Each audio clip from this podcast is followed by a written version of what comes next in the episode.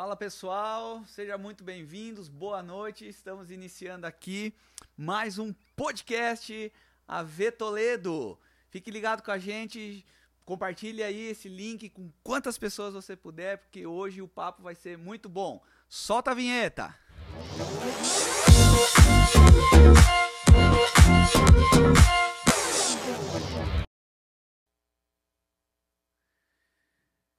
Hoje nós estamos aqui e vamos falar um pouquinho sobre dons do Espírito. Quais são as suas finalidades, o que são, para que servem.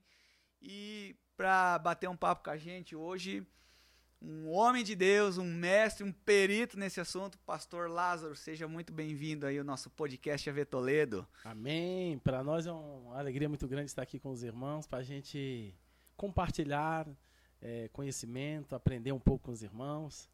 Não somos isso tudo que ele falou, não, mas, mas assim, o Senhor tem nos dado graça, experiência nessa área, e aquilo que a gente puder ajudar os irmãos e todos que vão nos ouvir. É, vamos estar falando sobre esse assunto aí que, por sinal, eu gosto muito. Né? Pastor, se apresenta um pouquinho pessoal aí, fala um pouquinho de você, de onde que tu vem, quantos anos de convertido o senhor tem, pastor? Eu me converti 14 de agosto de 1997. Então façam uma conta aí, eu acho que está caminhando para os 23 anos. É, sou pastor da Igreja Verdade que Liberta na cidade de Foz do Iguaçu, pai de três filhos, a Lara, a Keren, o Yohanan e o Noah. Né? Sou pastor ali em Foz e sou baiano. Estou aqui no estado do, do Paraná já faz uns 11 anos. Estamos aí fazendo a obra de Deus e é isso aí, pessoal. Legal, pastor. Então a gente vai bater um papo aí então hoje sobre dons do Espírito, né? Um assunto muito importante, né, pastor? É um assunto que desperta curiosidade, mas também onde muitas pessoas acabam se atrapalhando um pouco, né? Então, pastor, qual que é a importância, primeiro, da gente falar sobre esse assunto e o que, que são de verdade os dons do Espírito Santo? Acho que é importante porque é bíblico. Tudo que é bíblico é muito, muito importante. Né? Tem a sua finalidade. Quando você olha para os apóstolos, você vê eles movidos, eles eram movidos nos dons do Espírito. O ministério de Jesus, ele movia-se nos dons do Espírito. Então, a importância. Imagine um exército, um exército indo para a guerra sem armamento, sem ferramenta. É importante porque é uma ferramenta de evangelismo, de edificação para a igreja. É, Deus é quem deu, então tudo que Deus dá é bom. Tem muita importância, sim, para a propagação do evangelho, para a glorificação do nome de Jesus. E vamos aí, vamos conversar. Que legal, legal. Pastor, é, para quem que são esses dons? Para quem que está disponível? É só para quem é líder? É só para quem é chamado, separado para a obra? Está disponível para todo mundo. Para quem que são esses dons aí? Os dons do Espírito Santo, né? Aqueles de Coríntios capítulo 12 é para igreja, para quem crer, quem desejar. Paulo chega a dizer: buscai. Quando você vai buscar alguma coisa é porque você quer, né? Então o Espírito Santo, ele ele ele está disponibilizando biblicamente os dons do Espírito Santo é para a igreja. Ele deu para a igreja, para cada crente, para aquele que crê. Aquilo que Jesus falou, né? Em meu nome expulsaram um demônio, falando nova língua. O, que é que, o que é que vem antes? Aqueles que crerem, então recebem. Então, a gente pode dizer assim, pastor, é, é para todo mundo, mas nem todo mundo consegue usufruir, digamos assim, desse, desse, disso que está disponível. Será que é por falta de fé? Qual que é o motivo, né? Que às vezes a pessoa fala assim, mas eu até queria, né? Ou olha assim, uau, o cara fala, profetiza, o cara é, faz milagre, cura enfermos, dá palavra de conhecimento, mas eu não consigo, eu até tentei, mas por quê? Por que, que se é para todo mundo, nem todos têm, digamos assim? Cara, eu vejo assim, é porque nem todo mundo recebe, seria essa a pergunta. Se é para todos, porque, to, porque nem todos recebem. Porque, uhum. primeira coisa que eu penso é o entendimento. Né? Meu povo perece porque, porque eles falta entendimento. Tem pessoas que não entendeu e você só usufrui de Deus daquilo que você entende. Primeiro você tem que entender que é uma promessa, você tem que entender o porquê, o propósito, a motivação do coração. Por isso que às vezes as pessoas não recebem, mas Deus disponibilizou para todos que crerem, que buscar, mas tem que haver um certo entendimento do propósito, do porquê, a motivação do coração, mas que está disponível, está para quem buscar. É tipo mais ou menos assim, pastor. É como se a gente tivesse um presente, soubesse que podia. É, que aquilo que está dentro do presente é bom, mas se o camarada não chega, não desamarra, o desempacota presente para usar, é por aí. Você tem que, você tem que abrir, você tem que ir atrás. É por isso que é buscar. Né? né? Você vai, vai, Lucas, vai ali é, buscar é, sua esposa que está ali na porta. Você vai sair, você vai se mover. Tem que haver uma movimentação, uma ação. Claro que essa ação tem que, como eu disse, essa ação tem que ser ter base na palavra, conhecer a, a promessa, o porquê, o propósito, para ter uma motivação correta. E aí então você busca com entendimento, busca Deus e com certeza recebe sim. Legal, bacana. Uh, tem uma pergunta é, que veio pelo Instagram, nós é, disponibilizamos desde quarta-feira é isso, Xandão. Quarta-feira, faz um positivo aí, né? Então, você precisa ficar ligado nas nossas redes sociais, principalmente no Instagram, porque na semana que vai rolar o podcast, a gente sempre vai liberar uma caixinha de perguntas, né? Então, para que você possa estar interagindo com a gente aí. E a primeira pergunta que veio pelo Instagram é: nós podemos receber mais de um dom? Ou seja, uma pessoa pode ter mais de um dom? Sim, sim, sim, pode sim. Com certeza. Geralmente não é somente um dom que a pessoa tem. Se ele parar para analisar, ele tem sempre mais de um. Né? O mínimo é um, mas geralmente, é, na prática, por experiência, eu falo para vocês, pode receber mais de um, pode receber até cinco ou seis. Eita! Sério mesmo. Legal, pastor. Lá em 1 Coríntios, então, o senhor mencionou, né? 1 Coríntios 12, 12. Traz uma lista de dons, né? Dá uma explanada pra gente sobre cada dom Aí que está a dúvida, né? As pessoas muitas Sim. vezes não sabem é, é, o, que so, o que são, é, qual é a finalidade de cada um, o que cada dom faz. Então, então para a gente começar a entender, né? A gente precisa ter uma base, então, né?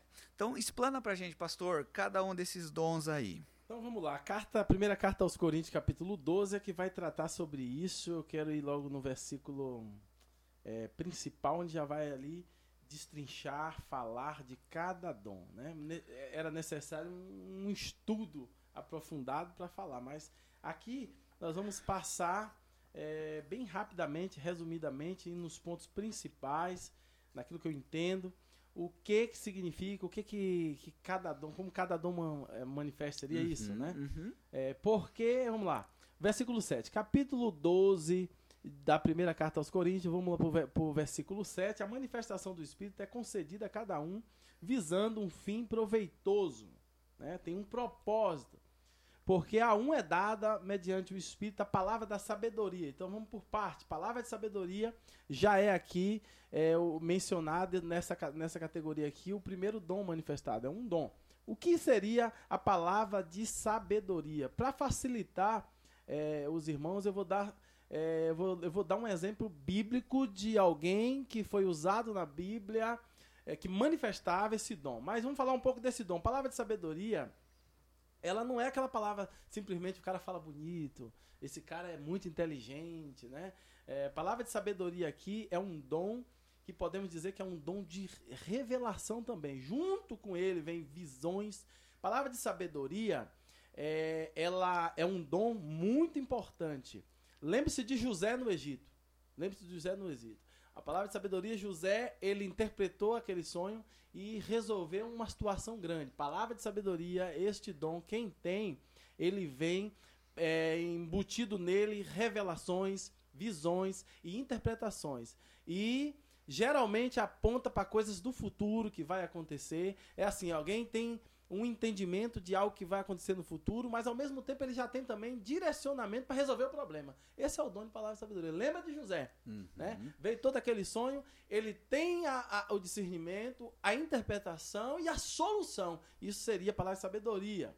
Vamos lá, outro, segundo o mesmo espírito, a palavra de conhecimento. Essa palavra de conhecimento aqui não é eu conheço toda a Bíblia, eu fiz curso teológico, eu tenho muito conhecimento. Não. Essa palavra de conhecimento eu vou falar em uma linguagem bem popular no meio da galera que se move nos dons. É, palavra de conhecimento é conhecido, é, Lucas, como dom de revelação. Já viu alguém? Eu fui na igreja, o cara nunca me viu na vida, contou toda a minha vida, mas eu vou dar um exemplo prático, bíblico, mais uma vez. Jesus, imagina Jesus, Evangelho de João, capítulo 4, Jesus chega lá, é, em Samaria, encontra com aquela mulher, bate um papo com ela, é, introduz pedindo um pouco, um, usando a estratégia pedindo um copo com água, e ela percebe que ele é judeu por causa das vestes, por causa de toda aquela questão ali, e diz: Tu é judeu, eu sou samaritano e tal. E Jesus quer ganhar a alma daquela mulher, né? Os dons ela tem essa finalidade uhum. da evangelização, de acessar a pessoa. Então, Jesus pede para que ela chame o esposo e, e ela diz: Eu não tenho esposa. Aí Jesus disse: Disseste bem, não tem esposa. Porque tiveste cinco e o que agora tem não é teu. Ali é uma palavra de conhecimento. É como que se Deus pegasse e, e, vou dar um exemplo assim: Deus pegasse uma gotinha da onisciência dele e fizesse com que você tivesse um conhecimento de algo que a pessoa da vida da pessoa que não tem como você saber. É algo sobrenatural, uma palavra de revelação da vida da pessoa. Isso se aplica é, para acessar o coração das pessoas, revelar o amor de Deus, as pessoas sentir o sobrenatural e sempre com uma finalidade de trazer a pessoa para Deus. Não uhum. confunda, porque existe muita confusão sim, com isso sim, aí. Exato, entendeu, Lucas? Uhum. É por isso que é bom tratar esse assunto. Né? Não é adivinhação. É palavra de revelação, de conhecimento uhum. dada pelo Espírito Santo, algo sobre a vida da pessoa, sempre com a finalidade de edificação, de que a pessoa se aproxime de Deus. Então, é, eu preciso ser bem sucinto aqui. É, depois, vamos ler, palavra de sabedoria, a outro pelo mesmo Espírito, palavra de conhecimento, que eu falei agora, uhum. a outro pelo mesmo Espírito, fé. Fé como dom.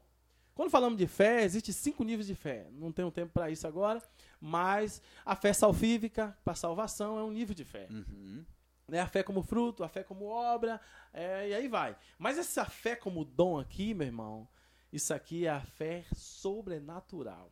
Quem recebe esse dom, por isso que quando você me perguntou Sim. se uma pessoa pode receber mais que um dom, eu digo que tem dom que já vem no pacote. Imagina um cachinho de uva. Tá embutido né? aí. Eu tô com um pé de uva lá em casa, que tem umas, umas uvas que, que tem quatro uvas, outros tem dez. E os dons é mais ou menos assim. Tem dom que vem ligado ao outro. Uhum. Observe, quem recebe a fé aqui como dom, pode ter certeza que esse que tem o dom da fé, também junto com ele, vê um dom de operação de milagre, de cura, porque essa fé aqui, dom para fé, dom de fé, uhum. fé como dom, é sobrenatural. Não é aquela fé assim, é, natural. Tá nublado, eu sei que vai chover.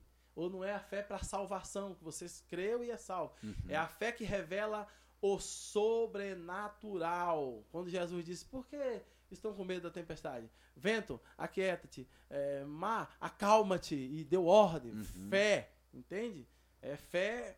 É, essa fé é a fé sobrenatural. Não confundo com a fé salvífica. Pastor, eu tô, eu tô lendo um livro é, é, do Bill Johnson. É, ele diz é, sobre o, o poder sobrenatural do testemunho. E ali então ele traz muitas, é, muitos testemunhos assim, ó, de, de orar assim, mas orações simples, pastor. Né? Às vezes a gente acha que para né, clamar pela cura de alguém, você precisa, uau, Senhor Deus de Isaac. Não, ele, é, é, pelos relatos ali do Bill Johnson, né? Ele, ó, perna cresça, é, caroço saia em nome de Jesus. Um homem desse tem um dom da fé, assim? Pode ter certeza, com certeza. Com certeza. E observe, irmãos, é, alguém pode ter o dom da fé e não ter o dom de línguas. Uhum. Às vezes você pensa, ah, o cara tem língua, vê o cara quietinho. Fala... Ó, como, como você vai entender fé? Vamos lembrar do que Jesus falou. Vamos lembrar ali do contexto do centurião. Eu tô com minha. O cara tá doente lá, o meu empregado e tal. Jesus disse, eu vou lá. Não, não, não, não precisa. Diz só uma palavra e acabou. Entendeu? Diz só uma palavra. Ó, ó que é fé. Uhum. Jesus já admirou. E é profundo isso. Nem Israel achei tanta fé. E observe que em Israel ele achou Maria, ele achou Paulo, ele achou os, todos os apóstolos. O nível de fé daquele homem era tão grande que Jesus elogiou. Então, fé é isso. Fé você já decidiu. Fé você já creu.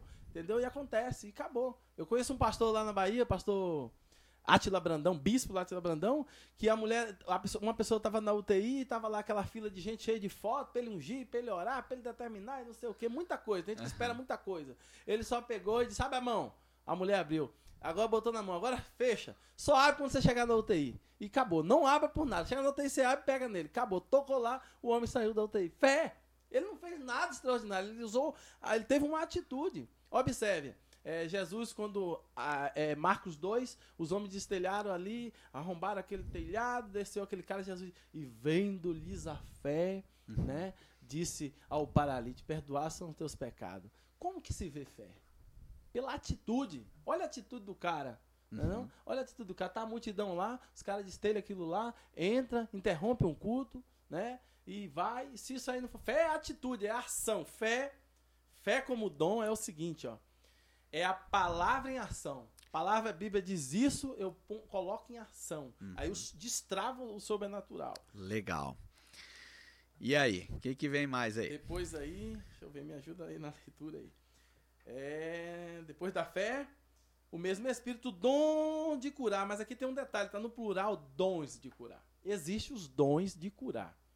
Como que, eu, como que eu vou explicar isso? Por que dons no plural? Primeiro, duas aplicações tem aqui. Primeiro que tem pessoas que ele recebe um dom para determinado tipo de doença. É, tem gente que é, é, geralmente ele, ele é usado para curar câncer. Ele é usado para coluna. Tem gente que é mais usado, não que ele não é usado para curar outras enfermidades, mas há uma intensidade específica para determinada doença. Por isso que dons. Uhum. Outra aplicação aqui é a forma que ele é usado para ser curado. Eu conheço uma, uma, uma irmã lá na Bahia, uma, uma, uma missionária, hoje ela é pastora, que ela pega um lencinho, e ela pega um lencinho e ela bate aquele lencinho e as pessoas são curadas. Entendeu? Deus usa ela daquela forma. Eu conheço outros que é usado em cura só com palavra de conhecimento. Ele recebe uma palavra de conhecimento de que tem uma pessoa doente assim, revela a hora e cura. Já conheço outros, já vi outros, que não, não, não fala nada, só diz quem tá doente aqui, vou fazer uma oração rapidinho, receba a cura. Conheci um menino chamado Rodriguinho, lá de Feira de Santana, na Bahia, ele pregava desde criança, ele orava por cura assim, ó, vou orar aí, aquela multidão de gente, rapaz. Ele dizia, em nome de Jesus, seja curado. Pronto, e ele pedia testemunho na hora, era muita gente Acontecia. curada. Formas diferentes de pessoas serem usadas em curas. E, ou pessoas que são usadas para curar determinados tipos de enfermidade. Por isso, dons de cura. E Uhum. cura é diferente de milagre, são algumas doenças. Sim, joia. vamos pro próximo, então. É, depois de cura. Operações de milagres. É um outro nível. Uhum. O cara é cego de nascença. Milagre. Coisas sobrenaturais que fogem é, da lógica humana. Entendeu? Paralítico, totalmente. Mudo e surdo de nascença. E assim por diante. Perna que cresce Uhum. operações de milagres ou operações de maravilhas, que se aplica aqui também em questões da natureza, que envolve, envolve questões da natureza. Vamos dizer, eu estava numa, num culto, eu era líder de jovens, estava promovendo um culto, era na, era na praça, e tinha muita gente que não era evangélico, muitos visitantes estavam ali. Uhum. E tudo armado e uma chuva muito forte, um toró muito forte, com relâmpago que virou o tempo. E o pregador, presbítero André, ele era o pregador naquela, naquela, naquela noite. Ele é um homem muito usado no dom da fé. Certo. né? O dom da fé. Por isso que fé e milagre, dom de milagre, eles, eles andam juntos. E quando aquele homem assumiu o, o microfone, primeira coisa que ele fez foi dizer assim, ó. Enquanto eu estiver ministrando a palavra, não cai uma gota d'água aqui. Cara, o cara fala isso com o tempo formando ainda, ou caindo uns- umas gotinhas. O cara tá falando isso debaixo de toró, de muita água. Eu digo, acabou. Eu disse, acabou a festa. Só que enquanto ele disse assim, ó. Enquanto eu estiver ministrando a palavra, não cai uma gota d'água. E eu peço agora que todos aqui comecem a fechar os guarda-chuva e as sombrinhas. E alguns fecharam, outros não. Muita chuva. Sim. Homem, quando aquele homem disse: Abram as suas Bíblias. E começou a ler o texto. O tempo virou, as nuvens saíram, a chuva cessou, as estrelas apareceram e os ímpios, os- as pessoas que não conheciam a Deus, foram quem glorificaram. Todo mundo, é, milagre, olha, rapaz. Porque viram que Sim. foi a, a fé daquele homem, Deus fez um- uma operação de milagres naquele dia. Então, operação de milagre já deu para entender aí. Aham. Hum, profecia. Dom de profecia, depois discernimento de espírito, variedade de línguas e interpretação de língua. Vamos lá, profecia. Profecia é você profetizar em nome, em nome do Senhor. Quando tem esse termo profecia na Bíblia, profecia é escritura, profecia é eu declarar sobre a sua vida, profetizar, Lucas, eu declaro sobre a sua vida, uhum. você será um grande homem de Deus, Deus vai prosperar seu ministério, sua família, isso é profetizar. Uhum. Profetizar, todo mundo pode profetizar. Agora existe o dom. Você é tomado pelo Espírito em nome do Senhor é, para profetizar algo na vida da, da, da pessoa, em nome do Senhor. A, é, parece, esse dom se parece com a palavra de conhecimento, que uhum, é a uhum. revelação. Certo. Geralmente, como eu falei, quem tem um, carrega sempre os dois certo. ali juntos. Profecia, eu trago também uma palavra de revelação, mas essa daí, a profecia, ela é mais para confirmar algo que Deus já venha falando. Uhum. E ela tem um parâmetro, da profecia ali. A dona da profecia, ele tem um parâmetro. A Bíblia mostra isso, ela tem esse objetivo, edificar, consolar e exortar. Se você vê alguém que profetiza só desgraça, desgraça, desgraça, sai fora que não, uhum. não tá esse negócio, não. É isso que eu ia falar, pastor. Ah, é, tu, tu pegou o gancho aí. Até veio uma pergunta do Instagram é, parecida aí. A gente vive num tempo de profetada, né? Inclusive nós estávamos antes conversando aí nos, nos bastidores, né, a respeito dessa profecia aí do dia 30 que passou aí, que misericórdia. Pastor, a grande questão é muitas pessoas acabam se desviando talvez do propósito central de Deus por causa de acreditar em profecias que não vêm de Deus, né? É um perigo, né? E a gente sabe de muitas histórias assim. Agora, a grande questão é, pastor, como é que a gente sabe se a profecia é, vem de Deus ou não, se é verdadeira ou não? Quais são as características que a gente pode olhar e falar, ah, tá, beleza, é, essa eu acredito, essa eu tô fora. Como é que, como o senhor falou aí, como é que a gente Primeiro, primeiro parâmetro, primeira coisa, conhecer a Bíblia, conhecer as Escrituras. A, a Bíblia, ela é prov... ela não precisa ser provada. Uma profecia pode ser julgada e provada. Eu posso julgar uma profecia, não posso julgar o profeta, mas eu posso julgar a profecia. A própria Escritura orienta isso. Então, a primeira coisa, eu preciso conhecer a Bíblia. Alguém vem lá profetizar, essa mulher, essa esposa, não, não, não, é, não é você estar. Tá, não, não é para você estar com ela, você tem que largar ela. Tal, peraí. A Bíblia me diz diferente. A Bíblia é a, é a profecia verdadeira. Então, toda profecia tem que ter uma concordância com as escrituras, que é a, que é a base de todas as coisas. Então, eu tenho que conhecer a Bíblia. Aí eu vejo gente aí recebendo profecia é, é, que vai acontecer algo na data tal, papapá. Entendeu? Peraí, a Bíblia me diz isso? A Bíblia já me diz que vai acontecer sinais, que vai ter situações pro tempo do fim. A Bíblia já me diz isso, não há novidade para isso. Então não se espante. Então, como você conhecer, primeira coisa, tem que ter base bíblica. Eu não posso ser profeta, profetizar, contrariar o que as escrituras dizem. Então eu posso ser, ser, já ser descartada a profecia. Se a profecia fere a sã doutrina, ao casamento. Ao casamento, é minha esposa, me casei, até que a morte separe. Entende? Como é que o cara vem profetizar que essa daí não é mais a minha esposa? Então já cai por terra, já está fora da palavra de Deus. Uhum. A palavra de Deus, datas. Data para situações escatológicas. Tá. Perguntaram para Jesus. Jesus não disse, o cara quer ser melhor que Jesus? É? Quando vai ser o teu reino? Quando vai ser o fim de todas as coisas? Jesus não vos compete essas coisas, mas isso ao Pai. Mas recebereis poder ao descer sobre vós, Espírito Santo. Jesus tirou o foco dessa questão de querer saber data. O homem quer saber. Quando você vê essas profecias dando data, tudo, não. Então, o primeiro parâmetro para saber, resumindo, é você conhecer as escrituras uhum. e, e fazer uma conexão, fazer um teste se essa palavra bate com a Bíblia, se ela fere, vai contra as escrituras, eu descarto logo. Não é de Deus porque está contra a Bíblia. Não pode ir contra a palavra de Deus, ok? Legal. Uma outra situação é você pedir um outro dom, que é o dom de discernir os espíritos. Uhum. Se vem de Deus, se não, entendeu? Então é por aí. Você tem o Espírito Legal. Santo de Deus. Uhum. E, e, outra coisa também é confusão. Uhum. A Bíblia diz que eu não dou espírito de confusão. Profecia que gera confusão, meu irmão. Ela Opa. leva direção, confirmação. Pastor, eu acho que também quem libera, né?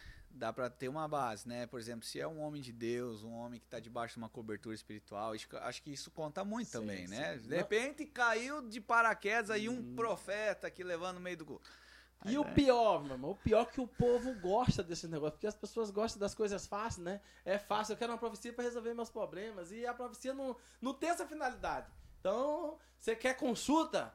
Quer consultar? Vai pro, pro, pra macumba, pro candomblé, tá fazendo consulta. Tem gente que quer fazer consulta com profetas de Deus. Não, não, não. A profecia não é para isso. A profecia é para edificação, consolação, exortação, trazer confirmação para alguma situação, sabe? Mas a profecia, ela tem essa finalidade. Então, em, às vezes, tem os dois lados da moeda. Uhum. Tem os falsos profetas e tem a, a crentalhada que gosta de estar tá atrás de consultar os outros. de estar tá consultando, em vez de, de ler a Bíblia, de consultar Deus, quando ele quer falar, ele vai falar. De uma forma natural, quando ele achar que deve e que precisa. Então, é, a profecia existe, uhum. né? Existe. É, por sinal, foi o primeiro, um dos primeiros dons que eu recebi de Deus. Daqui a pouco a gente vai falar sobre isso.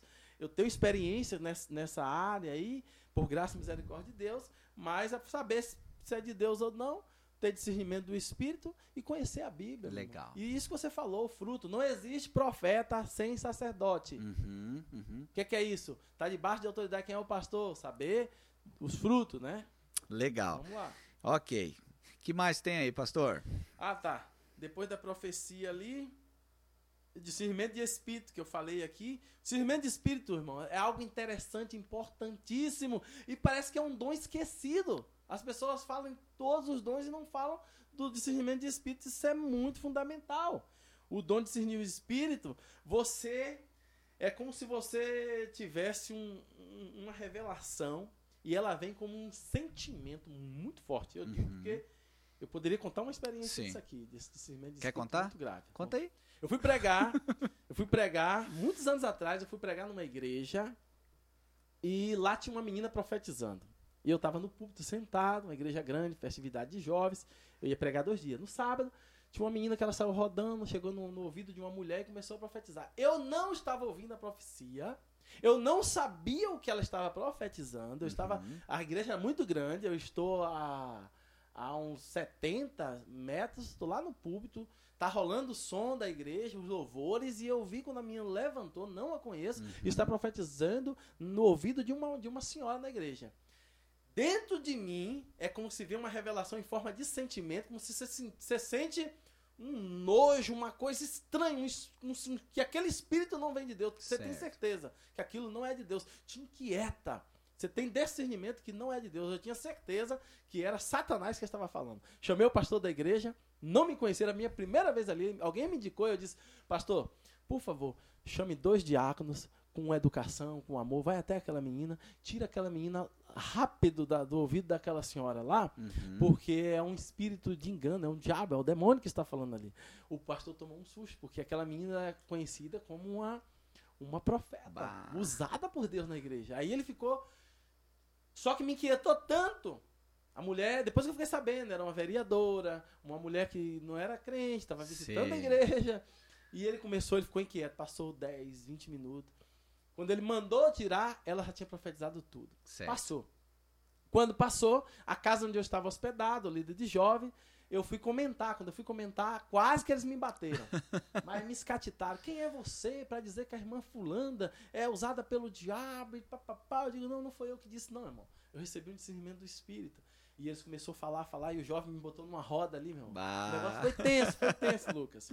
E eu tinha que pregar no outro dia, o clima ficou pesado por conta disso uhum. e tal, enfim. Eu falei em particular com ele e ele, ele expôs a situação na mesa, num, num almoço com os jovens ali. E ficou tensa é, eu senti que o pastor recebeu o que eu falei, uhum. só que ele ficou preocupado como lidar com a situação. Acho que ele estava desconfiado já de algumas coisas. Enfim, vou resumir porque a história foi muito pesada. Uhum. Ela profetizou muita coisa na igreja. Dentre elas, tinha uma menina lá encalhada que não casava há muito tempo e tal. E ela profetizou que o esposo dela era aquele rapaz. Ah. O rapaz tinha seis meses de crente. É, e o cara tinha se convertido tinha pouco tempo, o cara tinha problema é, com identidade sexual e tal, enfim, era, ele era homossexual, estava se convertendo, mas enfim, uhum. era o esposo, casou rápido, aquele casamento foi muito rápido, seis meses o cara morreu aidético. Bah. O cara que quase me bate, que é ali do jovem foi grosso comigo, começou a me dizer mais coisas no outro dia ainda, uhum. lembrando disso, eu falei, pronto, vamos fazer o seguinte, vamos fazer prova de Deus. Se foi o Espírito de Deus que me deu discernimento que ali era um demônio, toda a igreja vai saber que aquilo foi um demônio. Se não foi, eu pago o preço, porque ai da, a Bíblia diz que ai daquele que disser que assim diz o Senhor, sem Sim. ser. Eu recebi discernimento que aquele espírito era do diabo. Se foi do diabo, eu vou profetizar. Toda a igreja vai saber um dia. Enfim, eu sabia que eu não ia pregar mais lá, o clima Uhum. ficou tenso, fui embora. Seis meses depois eu recebo, eu recebo o telefonema. Hoje nós somos amigos e tal, dele. Aham. Aí eu atendi no celular, é, Lázaro, oi, tudo bem, fulano, tal. Rapaz, eu liguei pra te pedir perdão, cara. Perdão por quê? Eu nem lembrava mais. Falei, Perdão por quê? Aquela situação assim, assim. O que, que foi que aconteceu? Pois é, pá, aquela menina numa santa ceia, reunida, a igreja lotada, e ela começou a, a profetizar e veio pra mim, me pegou pelo braço, saiu marchando comigo no braço, me levou no meio da igreja, igreja lotada, é, domingo de manhã. E ela profetizava, e eu com o olho fechado, falando em língua, todo emocionado. E ela dizendo: Eu tenho uma obra na tua vida, eu, eu te chamei, eu te escolhi, mas se conserta, porque se você não se consertar, é assim que eu vou fazer com você. Rodou uma bofetada no pé do ouvido dele, ele caiu no meio da igreja. Ai, ai, ai. Ele caiu no meio da igreja lá caído, e aí foram que foi despertar. Deus não vai fazer isso, dar uma tapona. E aí foi que foi despertar, e aí foi que foi ver que várias profecias Ah. tinham acontecido, muitas desgraças. Aí o prejuízo já tá feito, né? Entendeu? Então, olha a importância do discernimento. Uhum. Mas não é só o dom de discernir os espíritos, não é só para ocasião de profecias, não. É Uhum. muita coisa. Você sente, você sabe quando uma, uma, uma, uma proposta vem que não vem de Deus. É muita coisa. Você tem, você tem direcionamento. Certo, legal. Aí vem o falar em línguas e o interpretar. É um pouco polêmico essa questão de falar em Uhum. língua. Existem várias denominações. Umas acham que foi para a época dos apóstolos, também com os dons, outras acham que não. Mas, é, enfim, o falar em língua. Para que serve o falar em línguas? Para a edificação espiritual. Imagina que você, você tem o seu espírito, Uhum. o Espírito Santo habita dentro do seu espírito.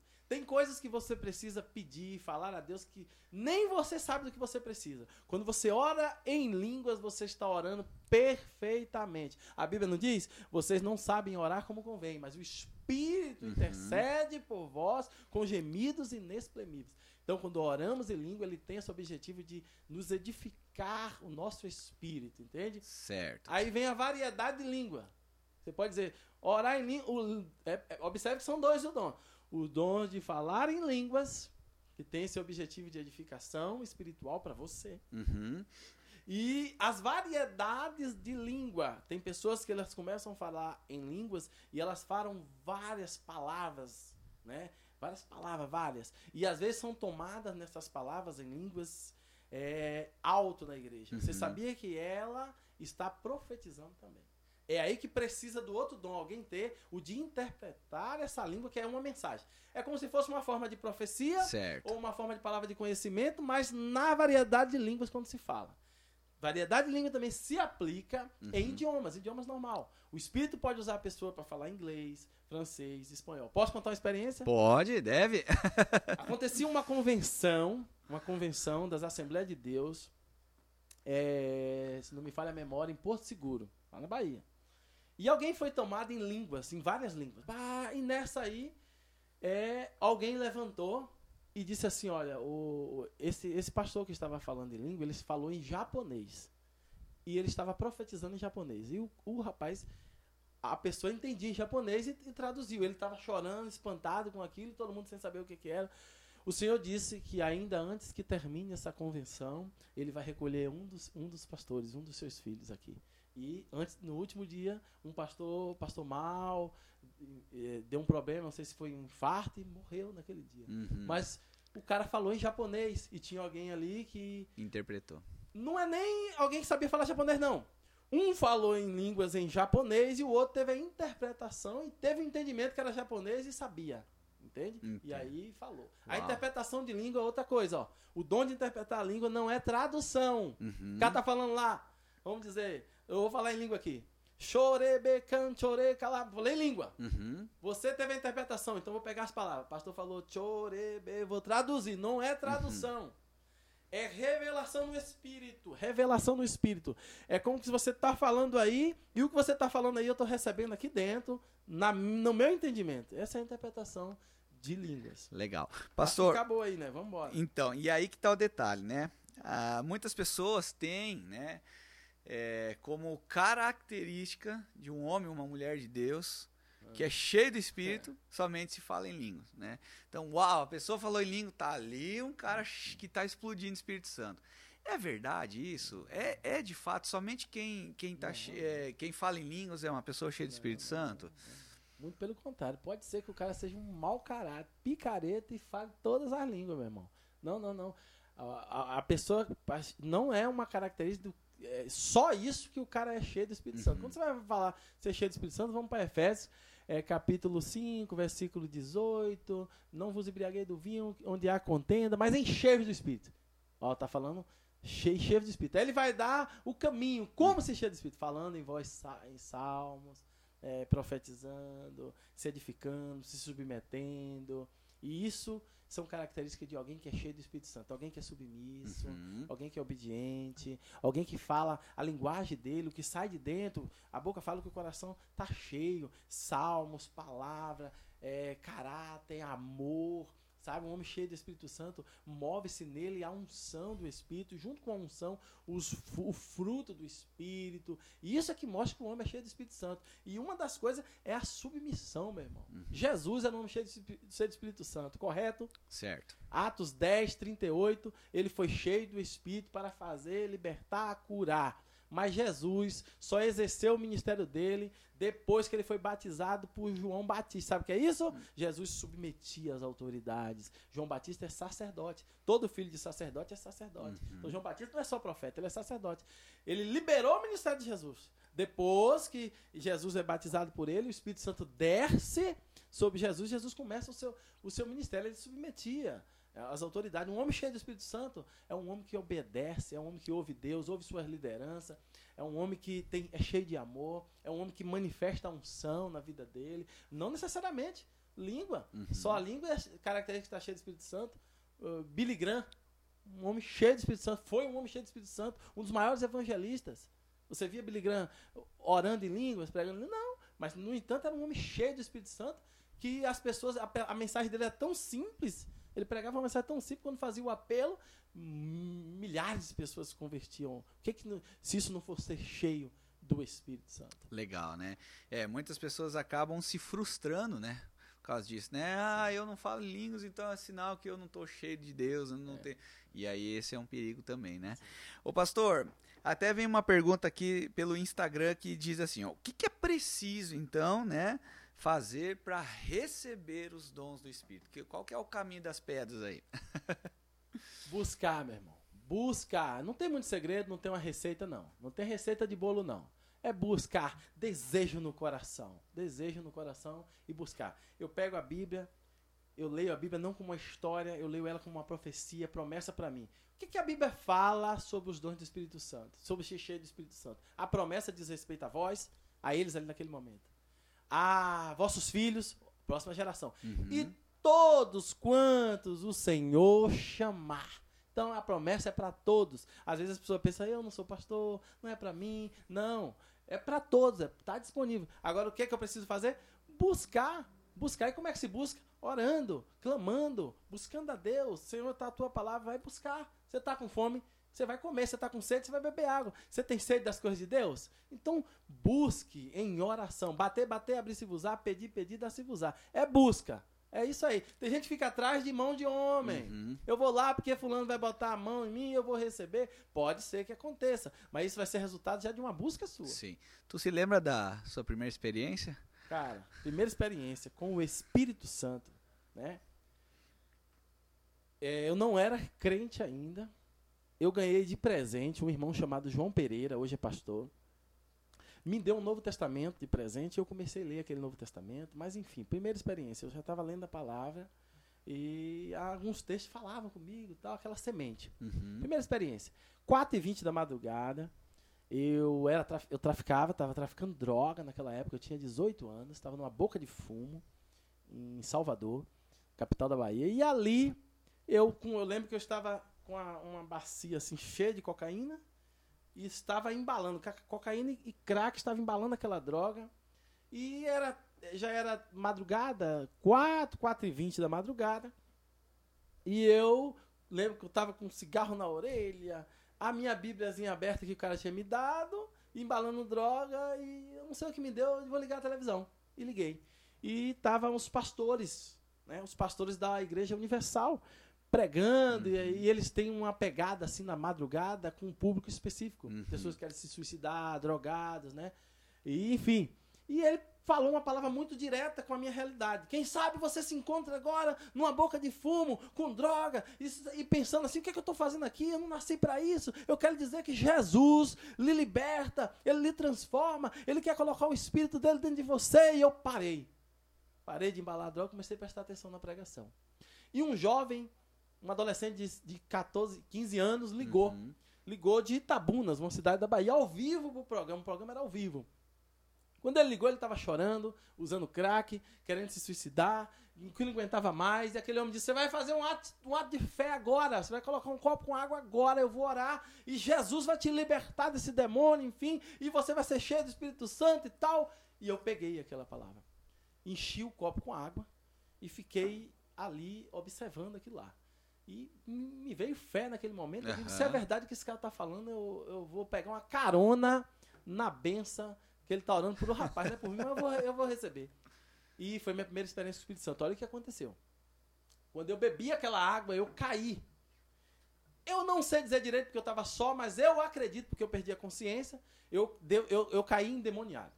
Eu caí endemoniado e o próprio Espírito Santo expulsou os demônios, né? expulsou os demônios, porque eu já tinha ido numa igreja uma vez e os demônios queriam manifestar em mim e eu corri da igreja uhum. e não uhum. fiquei. Nesse dia o Espírito Santo me pegou. Quando eu caí endemoniado, os demônios saíram e eu levantei. Quando eu levantei, a primeira experiência com o Espírito Santo, eu estava sendo convencido de todos os meus pecados. Quando eu falo disso, até eu me emociono. Uhum. Eu estava sendo convencido de todos os meus pecados. Eu lembrava de quando eu mentia para minha mãe quando eu era criança. Você pegou isso? Não, mãe. Eu lembrava de todos os meus pecados. Eu me senti é, assim, eu me senti um perdido, ao mesmo tempo veio um sentimento de uma graça, hoje eu entendo, uhum. junto com um arrependimento, e naquele dia o Espírito Santo entrou em mim, e eu estava, é, naquela hora, nascendo de novo. E no, quando amanheceu o dia que eu deixei aquela droga, eu estava naquele lugar, eu estava naquele ambiente, mas eu não era a mesma pessoa. Não falei nada para ninguém, não mudei minhas vestes, não mudei nada. E simplesmente a mulher que eu convivia na época olhou para mim e falou: O que, que aconteceu? Eu falei: Não aconteceu nada. Ela percebeu é. alguma coisa. O que, que aconteceu? Eu falei: Não aconteceu nada. Ela disse: então vamos, então vamos usar droga. Começamos a usar droga. E dentro do meu, no, na minha mente eu dizia: Eu estou usando por causa dela. Mas eu não sou mais isso aqui. Então, o sentimento era Deus, o mundo para mim acabou, o pecado, eu estava totalmente convencido. Você vê gente que vem na igreja, é um processo para se converter, sim. a igreja é legal, vai caminhando, depois se converte. Eu foi uma convenção do Espírito que entrou em mim foi radical. Que legal. Aí, mais tarde, ela pegou e disse assim: tem coisa diferente com você, só me responde uma coisa. Você vai ser crente? Aí eu, eu, não sabia naquela época, o diabo estava usando ela. Uhum. Aí como ela tocou no assunto, eu não tinha como fugir. Eu falei, não, não você não eu sou. Quando eu falei sou, ela pegou uma faca, veio para me matar, nós embolamos ali, tomei a faca, arrombei o telhado, pulei, corri, fui embora pro meu interior, não sabia, minha mãe era crente há dois anos, orando e jejuando para Deus me salvar, para Deus me visitar. Então, a primeira experiência foi o, a convenção. Ele me convenceu dos meus pecados, me trouxe um arrependimento profundo. Que legal. Essa foi a primeira. Então, quer dizer, na verdade, a experiência com o Espírito Santo não é só externa, sobrenaturais, é aqui também, né? Interna, né? Na verdade, isso é sobrenatural também, né? Toda a experiência de... com o Espírito Santo começa de dentro, dentro para fora. Legal, show de bola. Pastor, uh, Efésios 4, ele, tra ele traz uma, uma, parece que uma outra categoria de, de, de, de, dons, né? São os, os chamados cinco ministérios. Qual que é a diferença desses, desses cinco relatados em Efésios para esses de 1 Coríntios que nós falamos agora aí? O que, que o senhor pode nos dizer em relação a isso? Esses são os, é, os dons ministeriais. Né? São os dons ministeriais, são ofícios, são dons que foram dados à igreja pelo próprio Jesus. Pessoas que são separadas para exercer funções ministeriais de governo, de autoridade sobre a igreja. Apóstolo, primeiro lugar apóstolo, segundo lugar profetas, evangelistas, pastores e mestres. Os apóstolos são aqueles que traz fundamentação à igreja, né? a doutrina dos apóstolos. Observe, a doutrina dos apóstolos. Uhum. Você vai ouvir muito isso. Nós estamos fundamentados na doutrina dos apóstolos. Eles receberam a doutrina de Cristo e ampliaram, trouxe, traz explicação, traz é, direcionamento doutrinário para a igreja. Então são um, os dons ministeriais são homens separados por Deus, dotados de autoridades para liderar, governar. É uma, uma espécie de engrenagem da igreja e ele tem a finalidade de trazer maturidade, crescimento para a igreja. Uhum. Os dons de, do Espírito Santo, de, de Coríntios 12, são manifestações sobrenaturais do poder do Espírito Santo dado a, a igreja, a qualquer um que busca, entendeu? Eu Legal. não posso dizer, eu quero ser, eu, me dá a Deus o dom de apóstolo, uhum. me dá a Deus o dom de profeta. Não, esses aí, eles são, ele, é como que se ele, ele, o Senhor Jesus, ele destaca essas pessoas. Essas pessoas são, são, começam a ser destacadas, separadas. São separadas né? né? Ô pastor, então aí que está o detalhe. Tem algumas pessoas que dizem que não existem mais apóstolo hoje. Não, apóstolo era só lá no tempo de Jesus, né? Naquele tempo lá, hoje não existe mais apóstolo. Mas a palavra nos mostra então que Deus separa ainda pessoas hoje com esse, esse dom, né? Esse, esse, esse ofício, digamos ofício assim, né? apostólico. né? É porque as pessoas se embaraçam muito com os títulos. Uhum. O, o apóstolo, ele existe um, um, sentido especial. Esses não tem igual. Uhum. Que são os 12 que Jesus escolheu. Ele certo. orou, escolheu. Não, tem 12, 12 tronos para eles, eles vão sentar, vão governar. A, como aqueles são, são especiais. O, o, chamado especial, os 12, não tem como. Mas, depois deles, você vai ver outros apóstolos. Então, existe o sentido especial, que é os 12 que ele escolheu. E existe o sentido geral. Então as pessoas se embaraçam muito com o título e pensam que o apóstolo é o, o semideus, vamos dizer. Uhum. Não, é um dom.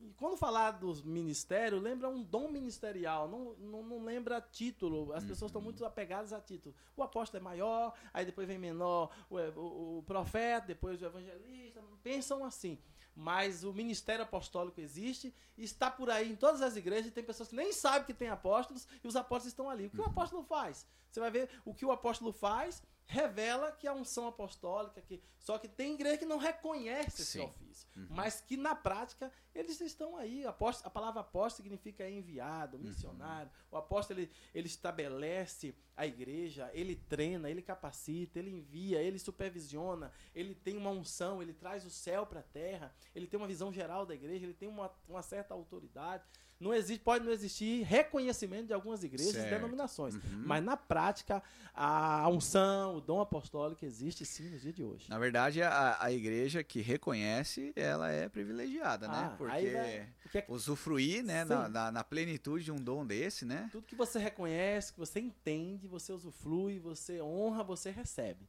Então a igreja tende a, a, a, a crescer de uma forma mais saudável.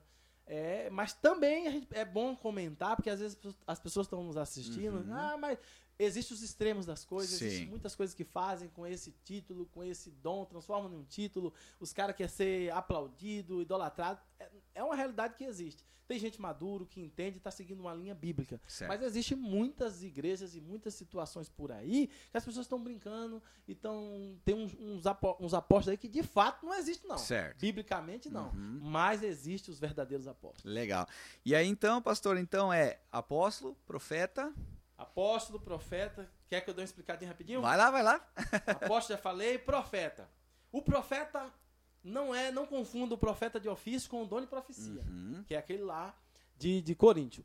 O profeta, irmãos, o profeta, ele caminha lado a lado junto com o apóstolo, né?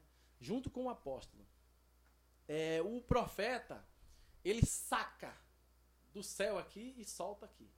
Só que as pessoas também costumam achar que o profeta ele só traz revelação, ele só traz profecia, só revelação de coisa que vai acontecer ruim, de coisa que vai ser boa. Uhum. Não, mas o profeta, na verdade, bíblico de ofício, é homens que são altamente conhecedores das escrituras. Entendeu? Certo. E a Bíblia vai falar de Ágapo, a Bíblia vai falar de alguns profetas que acompanharam o apóstolo Paulo. Então, no Novo Testamento, você vai ver a manifestação do profeta. Profeta, é, é, é, é na simbologia, é esse dedo, que aponta direcionamento.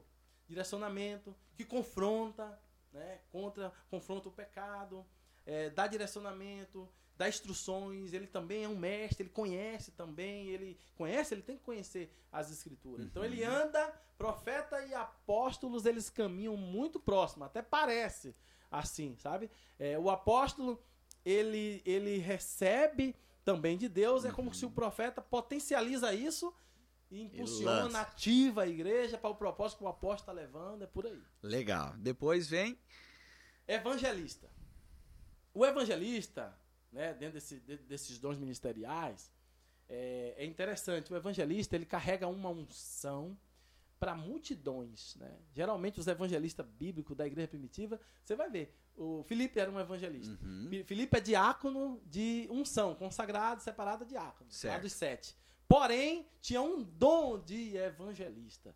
E o evangelista carrega também cura, milagre com ele, unção e ganha, é, atrai as multidões. O evangelista ele quer encher a igreja, o evangelista ele fica ele fica agoniado quando ele vê somente, os, somente crente, ele quer trazer, ele quer ganhar, ele quer correr, ele quer um, ir pro mundo e encher a igreja. O evangelista é isso aí. Aí vem os pastores que é, é o dedo anelado, a aliança. Uhum. O pastor é aquele que aliança, aliança a igreja com Cristo. Ele traz o cuidado, ele tem paciência, ele ouve, ele aconselha, ele é amoroso. Entendeu? O pastor é, não precisa explicar muito. Diz que, diz que, cheira a gente, né? É, é, o pastor cheira a gente, né?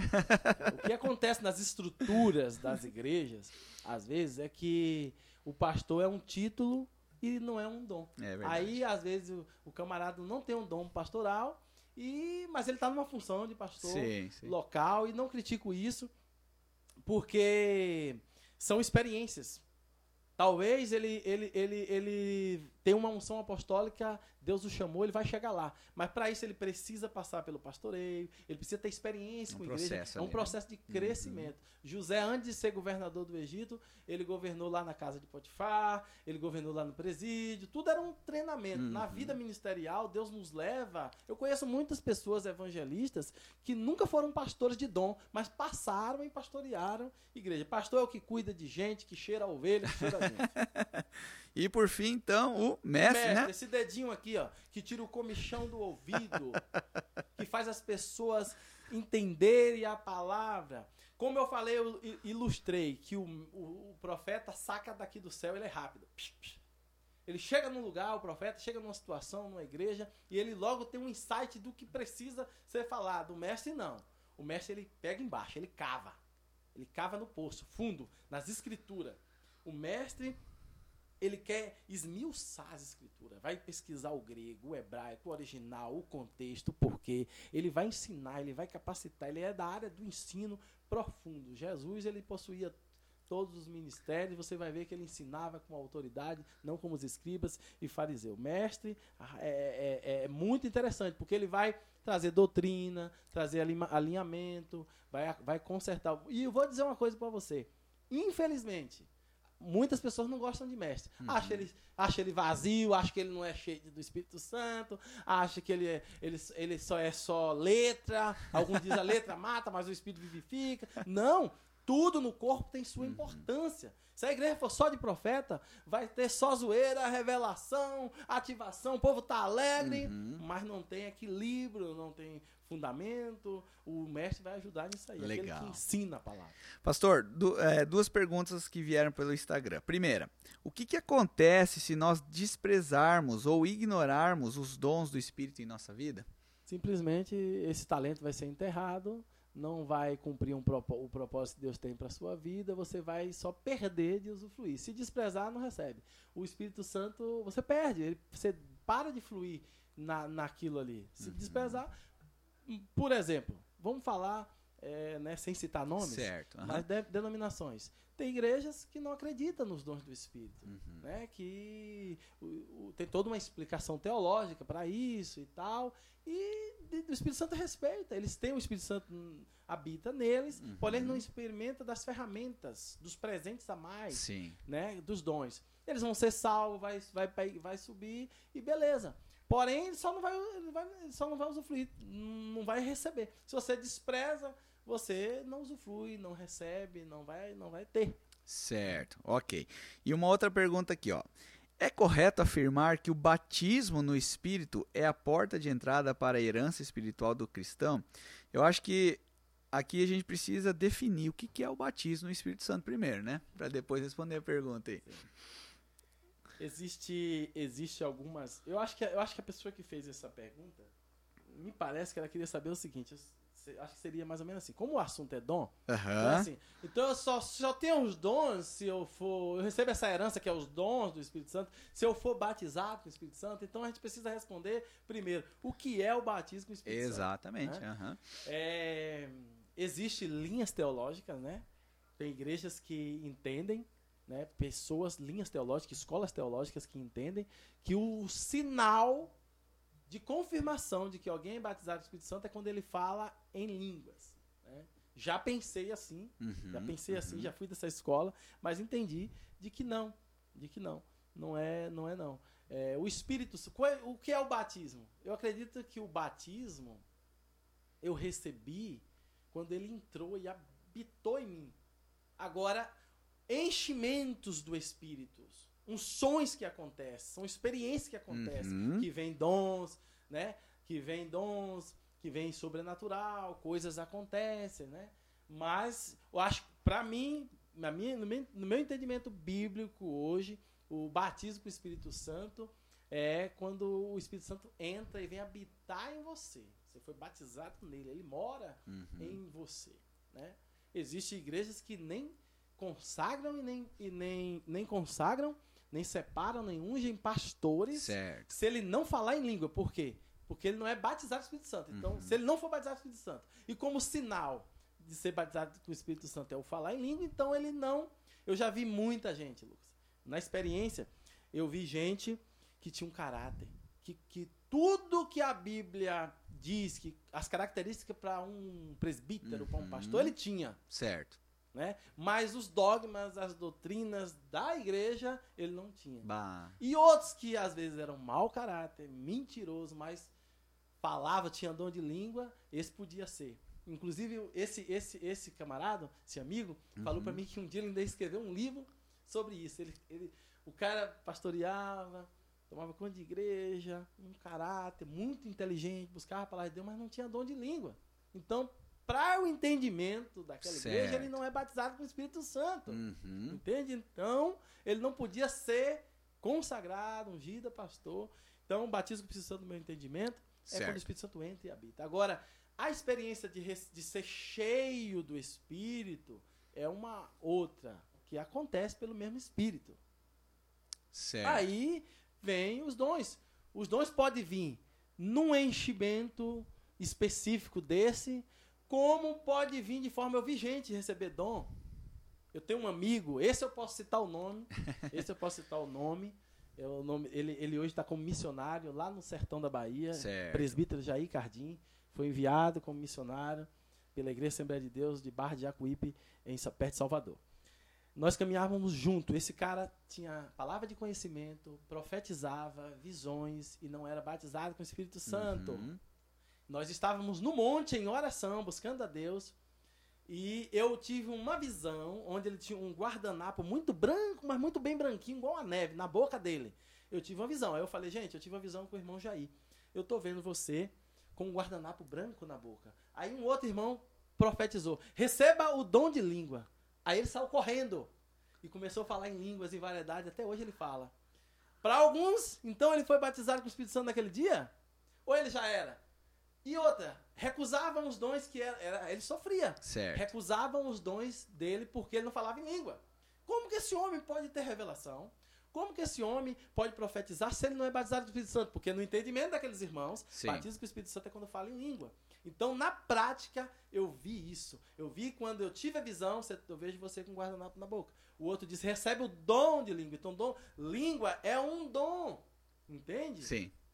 Aí para alguns é o único sinal é, que, que testifica ali, né? Que é batizado. Então batismo para mim é quando você recebe. Legal, pastor. É... Bom, já, já caminhamos aqui quase uma hora, né, técnica? Quase uma hora. Eita, o tempo voa. Pastor, para nós encerrarmos, ah. conta mais uma experiência aí pra gente aí, que você teve aí, uma que marcante, assim. a primeira foi essa, quando eu me converti, foi uma convenção radical, com arrependimento. É, ah, vou, tem várias, várias, mas vou falar da primeira. Uhum. A primeira, o primeiro enchimento, né? Aquele primeiro eu recebi o Espírito. Uhum. O segundo, quando eu fui cheio e, e fui já manifestando os dons do Espírito Certo. Santo. Né? Três meses de convertido, dentro de casa, com um microfone como esse, uma caixinha, e eu e mais seis a sete irmãos brincando de pregar, porque eu tinha vontade de ser um pregador. Eu queria muito pregar. Eu pregava para os pés de cacau lá no fundo do meu quintal, eu pregava muito no espelho, eu tinha sonho de pregar, eu queria ser um pregador do evangelho, era o que mais ardia no meu coração, era pregar o evangelho. E brincando de pregar com aqueles irmãos, é, o pastor muito preocupado, porque sabia que estava acontecendo um culto na casa de um novo convertido, que começava às 8 da manhã e acabava às 6 da noite. A gente só tomava banho para ir para o culto verdadeiro, vamos dizer assim, na igreja. E mandou o nosso líder de jovem lá supervisionar o que está acontecendo na casa desse novo convertido. Quando ele chegou lá, o culto preparado lá em casa, a gente brincando de pregar, e ele chegou e eu fiquei com medo. Porque na hierarquia, se chega um, você é um obreiro, chega um diácono, você passa para ele. Se chega um presbítero, o diácono passa para o presbítero, e assim. Ele é o meu líder, passamos para ele, ficamos quietos naquele culto. Certo. Falou, o que, é que vocês estão fazendo? A gente está orando, pregando. Tal. Eu tinha consagrado uma pastor, outra presbítero, tudo brincando. Ai. Sabe quando Jesus diz assim, aquele que não se tornar como uma criança, de maneira a entrar, não maneira nenhuma entrará no reino dos céus. Deus ama, irmãos. Quando a gente vai com o coração puro, o que nós Sim. queríamos ali? Queríamos as coisas de Deus, queríamos as coisas celestes.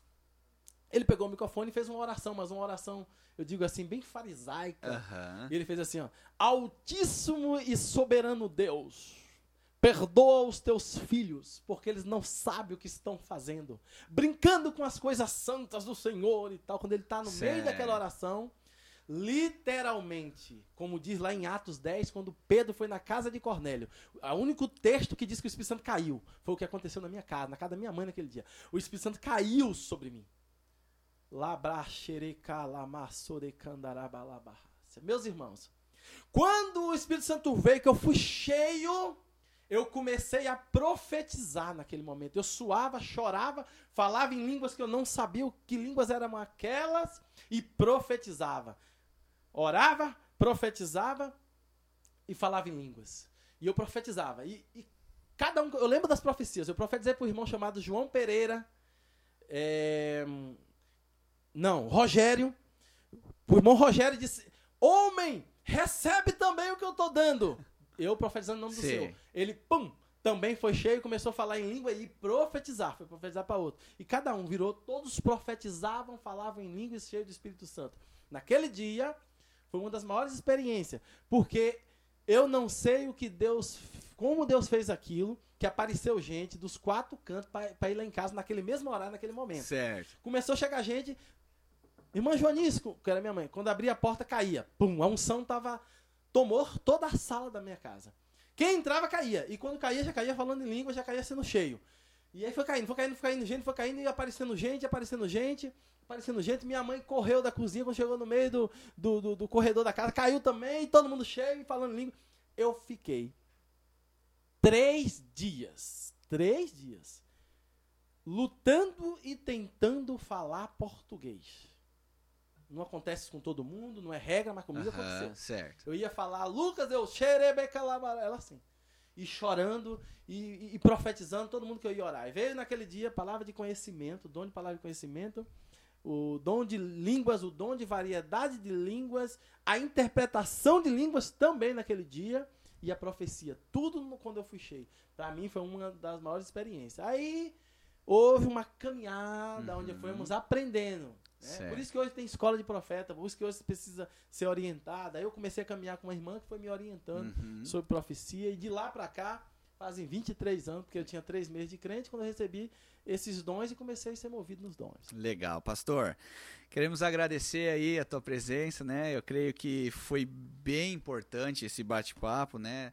É, esclareceu muita coisa, eu acho que deu um norte, né, para quem vai nos acompanhar aí. De fato é um assunto assim que se não tiver assim base bíblica, direção, clarificação, ah, se confunde, pessoal Fechou aí, tem um minuto? Não. Temos, Um temos. minuto. Eu acho que muito importante, é Uhum. muito esclarecedor. Uma vez eu dei um, um- um- estudo sobre os dons do Espírito Santo e muitas pessoas que pensavam que não tinham dom nenhum estavam cheios de dons. A Bíblia fala de uma outra classe de dons, de ministérios práticos: Uhum. dom de socorro, dom de misericórdia, eh, dom de exortar, dom de ensinar, que estão aí dentro das igrejas. As pessoas têm. Sabe aquelas pessoas que não aguentam ver uma pessoa sofrendo, ele quer socorrer, ele dá roupa, ele corre, ele move no social, ele ajuda mendigo, ele não aguenta, ele divide o que tem. Sim. São dons. Você, minha irmã, que vai nos ouvir, você, meus irmãos, que está nos ouvindo, esse debate, saiba, não existe nenhum cristão sem nenhum dom. Amém. Todos têm dom e todos os dons têm o objetivo de glorificar a Cristo e a edificação da igreja. Show de bola. Pastor, brigadão de coração.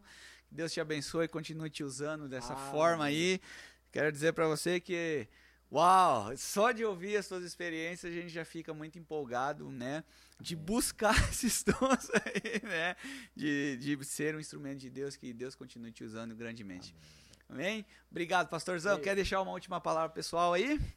Deus abençoe. Eu espero que sirva de edificação, de entendimento para vocês e busque os dons do Espírito Santo, que são ferramentas poderosíssimas para glorificar o nome do Senhor Jesus, edificar a igreja e para evangelização. Deus abençoe. Legal, gente. Deus abençoe. Como eu falei no começo, compartilhe essa live aí, né? Esse podcast aí com quantas pessoas você conseguir. Fique atento às nossas redes sociais aí nos próximos assuntos aí. Abraço a todos. Deus abençoe.